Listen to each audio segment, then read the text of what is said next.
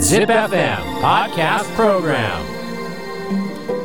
Podcaster Yuriko Tamaoki Podcaster Yuriko Tamaoki Podcast Program Podcast Program Fun Day Trip Alpha ZIPFM ナビゲーターの玉置ゆり子です JR 東海の路線を使った列車旅で各地の観光スポットを紹介するポッドキャストプログラムファンデートリップアルファ第4弾は東海道新幹線で行く京都日帰り旅行パート2です。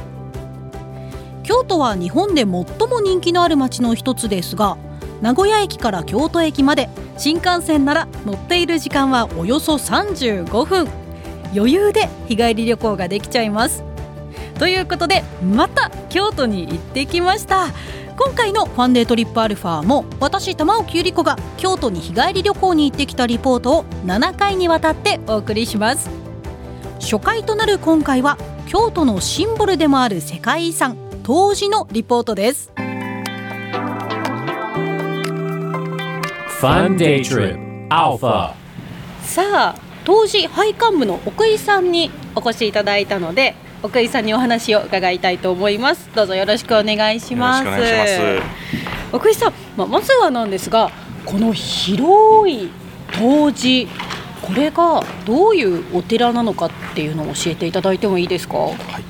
当時はあの正式な名前を京五国寺と言いまして、まあ、今から約1200年前に創建されました。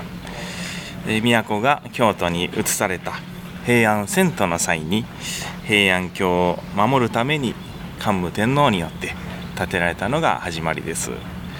そしてその約30年後ぐらい、え佐賀天皇の代になりまして、え信仰のあった僧侶弘法大師空海さんにですね佐賀天皇はこの当時の造営を委ねられることになるんですね、それによって、まあ、空海さんが開かれた、真言宗の総本山の一つとして、えー現在までこの場所や規模を全く変えずに伝えられているというお寺ですね。世界遺産にも登録されております。でまあ、そんな当時なんですけどまあ今この直堂の前から見渡すだけでもいろんな建物があるなと思うんですけれどこのまあ当時の中の主な見どころみたいなのを教えていただいてもいいですか？まずは日本一高いですね。高さ55メートルのうん。当時五重塔ですね。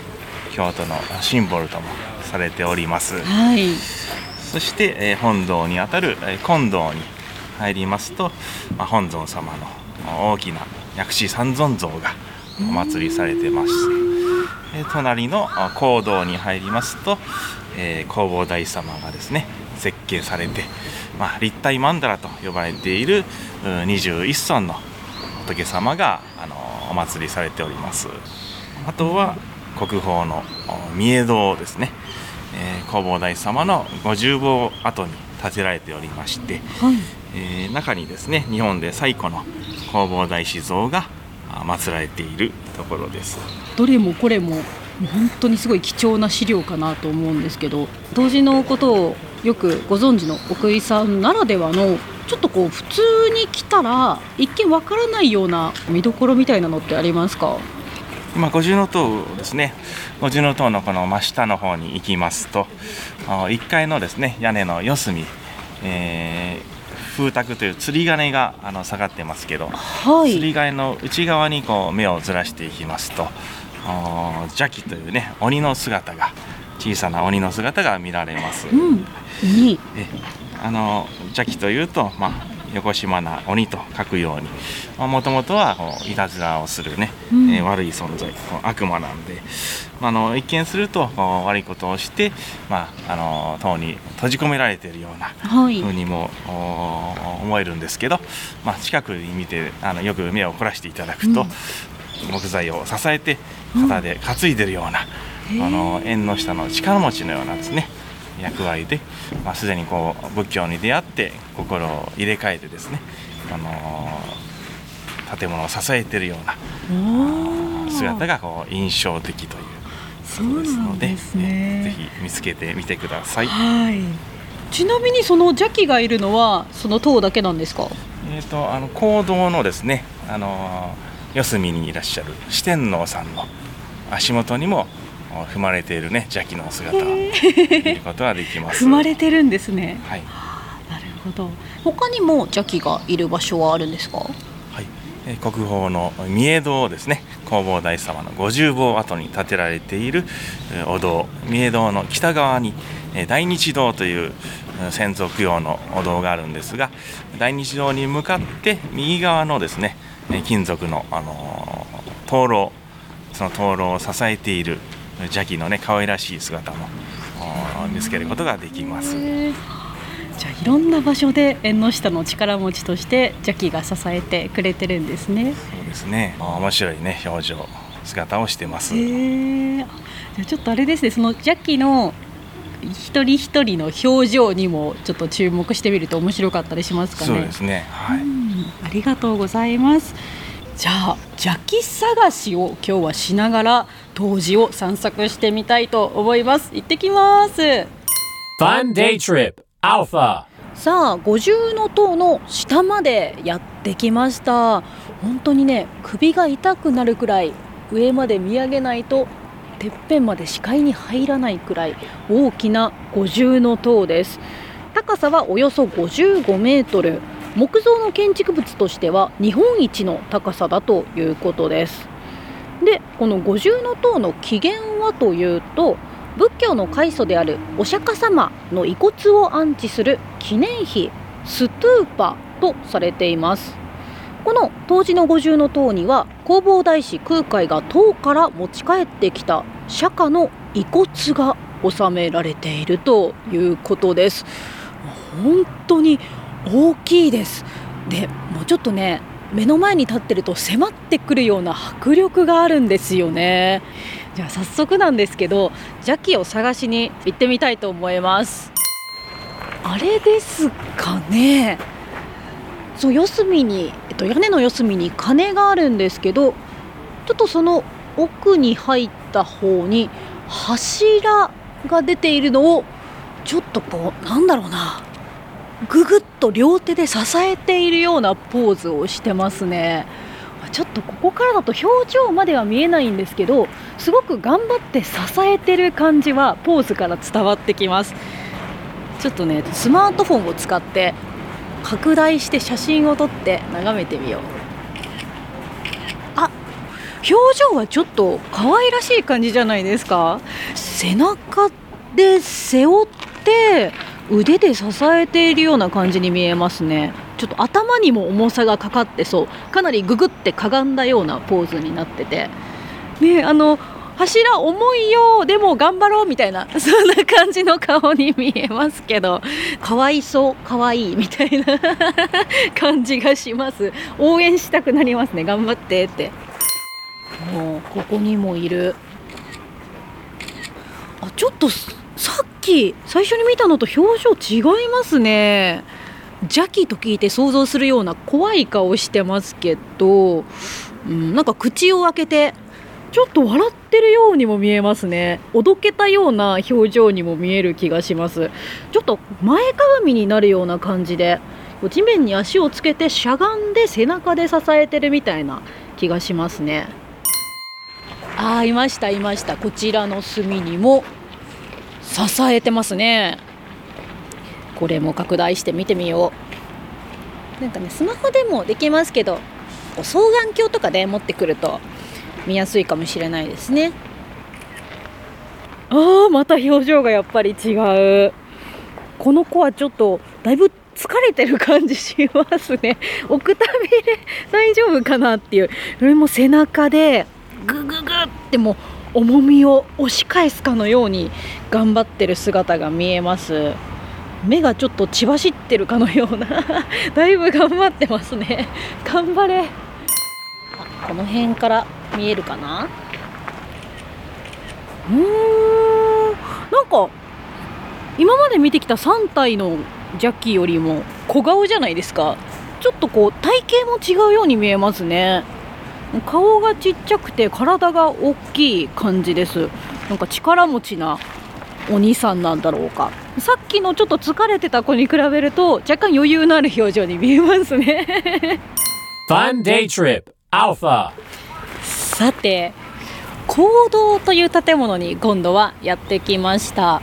外から見るとねちょっとこう他の建物はモノクロというかちょっとこう黒っぽい茶色っぽい色してるんですけどこの講堂はこれ赤い朱塗りの色っぽいですね。ちょっと鮮やかな感じがします。この講堂の中に仏様仏像がたくさんいてその四天王の足元に邪気がいるということなんでちょっとそれを探しに行ってみたいと思います。うわーあの 結構ね怖い顔した仏様にむぎゅってあの2体いますかね。あの頭の真上を踏みつぶされてます。ちょっとかわいそう。ああれも邪気なんですかね。真ん中の人が 組体操みたいな感じで手の上にえっと、仏様の両足が乗ってるみたいな感じですね。でその両方の隣を邪気が支えてるっていうなんか 仏様と鬼の組み立て体操みたいになってますね。ちょっとかわいい。あこれ邪気じゃない？だんだん邪気ファンになってきた。かわいい。あのさっきの一番最初に見た邪気たちは後頭部を踏まれてたんですけど今度はねあのおでこ踏まれてます。お尻がお尻丸出し。あでも結構ねこれだいぶ近くで見られるんですけど邪気たちの腕を見てると筋肉ムキムキですね。筋骨隆々って感じなんですけど。あここにも。2体の邪気が足元で踏みつけられてますね。あの 全部違ったポーズでそれぞれあのありとあらゆる踏まれ方をしていて。もう笑っていいのかどうなのかちょっとかわいそうにだんだんなってきますけど。Fun Day Trip Alpha さて私は今三重堂という場所に来ました。さっき見た講堂っていう場所は空海が密教を伝えて広めるために建てたものなんだそうです。でこの三重堂はその空海が住んでいたとされる建物なんだそうです。でこの三重堂の敷地内にも邪気がいるそうなんで早速探してみたいと思います。こんなところに空海さん住んでたんですね。でもあのさっきまで見てきた近堂とか講堂とか五重塔に比べるとちょっと建物のスケール感が馴染み深い大きさなのでちょっとさっきより落ち着く気はします。あこれ？え？これかな？え？えあいたちっちゃい邪気いたしかもこれ123 4 5あ 6, 6体いる6体の邪気がちっちゃい邪気手のひらサイズの邪気かわいい。なんかねこの子たちはちょっと鼻がとんがった鼻であの豚さんみたいなお花をしてるんですけど。とあのふんどしみたいなのしてるからサウナにいるおじちゃんみたいな ポーズみんなしてますね。あでも6体ある。もう本当にねうん手のひらに3体ぐらい乗せれるくらいのちっちゃい邪気なんですけどポーズがそれぞれ違いますね。あね本当だ。これ何してる？腕組みしてるのかな？あぐらをかいた状態で腕組みをして背中と頭で重そうな金属の灯籠を支えてます。えこれは？あこれはもうあのおお尻丸出しであのなんだろうな。こうもう前面から支えに行ってますねこれね。こっちはこうお腹で支えてる感じですね。頑張ってるな みんな。Podcaster Yuriko Tamaoki Podcaster Yuriko Tamaoki Podcast Program. Podcast Program. Fun Day Trip. Alpha. JR 東海の路線を使った列車旅で各地の観光スポットを紹介するポッドキャストプログラム「ファンデートリップアルファ」今回は東海道新幹線で行く京都日帰り旅行パート2の1回目。京都のシンボルでもある世界遺産当時のリポートでしたいや邪気探し楽しかったですよね。邪気たちがこう一生懸命支えてたりサボってる子もいたりしてこうその姿がお茶目でクスッと思わず笑ってしまいました。京都って歴史のあるお寺はたくさんありますけど今までにない楽しみ方ができたんじゃないかなと思います。さてそんな当時では写経ができるということでこちらも体験してきたので次回はその模様をリポートします。